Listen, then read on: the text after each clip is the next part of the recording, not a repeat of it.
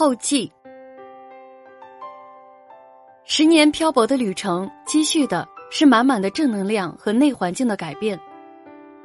一个曾经极为胆小、害羞、缺乏安全感的女子，开始变得独立而强大。有人说过，旅行多的女子不会在物质的世界里迷失自我。这是一个物欲横生的年代，人人都在为房子、车子、票子拼得头破血流，其中的黑暗。内幕、潜规则让人心力憔悴，坐落在身边的斗争、矛盾、背叛，时刻都会发生，哭笑不得。我宁愿孤傲的行走，一世而独立。我是一个平凡的江南女子，出生在普通城市的工薪阶层家庭，毕业之后拿着不怎么高的工资，旅行所有的经费都是靠着自己一点一滴积攒下来的。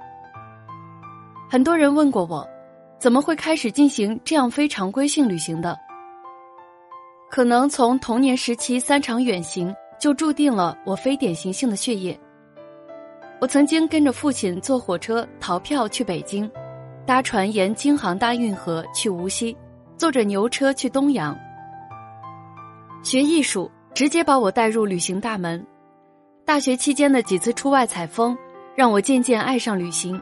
迈入背包客的行列，然后越来越放肆，无法自拔，独行、穷游、搭车、逃票、沙发，直到现在背着电锅去旅行。二零一零年是我很压抑的一年，父亲被确诊癌症的那一刻，整个世界仿佛天崩地裂。在手术室门口等待的那十几个小时，我告诉自己，要洗心革面，停止这样无止境的行走。我已到了应该履行自己责任和义务的年龄，完成父母毕生的愿望是我当下最该做的事。世界上有两种最接近灵魂深处的方式，一种是长途旅行，抛下一切去轻走；另一种就是这样一个人站在手术室门口回想。两种方式唯一相通之处，就是在当下的时光，没有任何事比现在更重要。这时可以真正放下一切，回望今昔，懂得和成长，让人深思和回顾，让人彻底慢下来，让思想与灵魂碰触，知道自己该获得什么，该珍惜什么，该如何面对所有，真正的内心与心的交换和接触。二零一一年四月，我带着父母再次周游了祖国的列省，从西安到洛阳，到北京，到青岛。到扬州，再回杭州。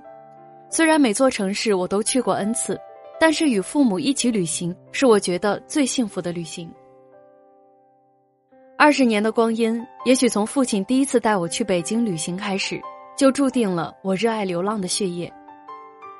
二十年前，父亲带我坐了一天一夜加半天的硬卧到北京，背着幼小的我登上长城。二十年后。我以一个相对资深的背包客身份，带着父母以穷游的方式再次重游。后来看着父亲身体日渐明朗，身体内的不安分因子再次侵来，我真的很想念西藏，想念那些云淡风轻的日子。于是我再次任性了，用比以前更加放肆的方式开始自己的旅程，于是就有了这本书上记载的旅行。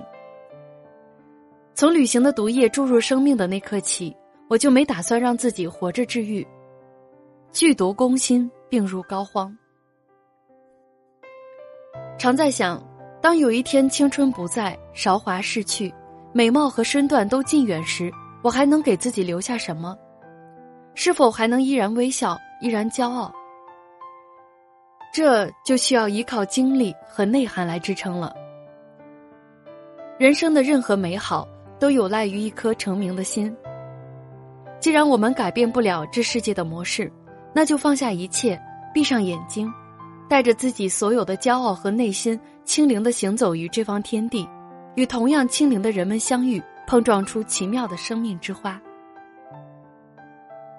行走途中会慢慢消化自己的怯弱和不自信，旅行由此获得的价值感和认同感，让人受益颇多。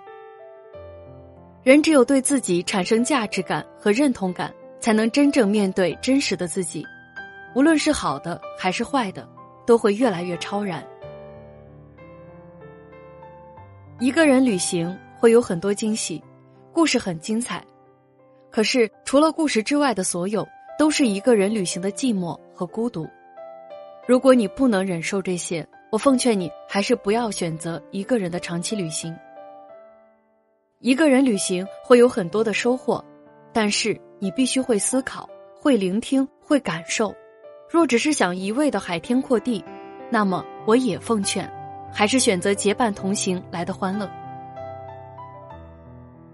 一个人旅行会有很多意外，你要学着分析，学着面对，学着成长。如果你无法接受生命中的意外，那也请选择结伴，会比较安全，比较放心。总之，无论你是独行还是结伴，只要有一颗坦荡真诚的心，一切都会是美好的。不上路，永远不知道世界有多大，生命有多宽。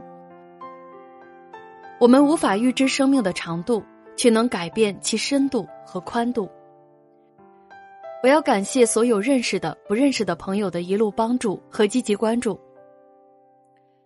没钱、没装备、没方向感，体育差、英语差、地理差，胆子又小，那又怎样？我虽然穷，但不能剥夺我热爱生活的权利。只要你勇敢上路，世界就会给你意外。人生，原来可以不是我们预期的样子。我就是要任性的走出去，看看这世界，用生命的名义，轻走。世界变了，我没变。写作到此，我想祝福一位杭州驴友有利。我们曾经一同走过越南、柬埔寨、马来西亚。年轻美丽的她，在前不久突然查出胃癌末期。接受切除胃手术后，不断进行化疗，但他依旧乐观微笑，用自己的勇敢和坚强面对生活。他说：“活着就是一种修行，生命虽无常，但我们选择生命质量的方式却有很多种。当有一天我们的生命与时间一同赛跑时，我最庆幸的，就是当初自己用尽全力去看世界的美景。”仅将此书献给所有与我一般平凡却有梦想、有追求、热爱生活和自然的人。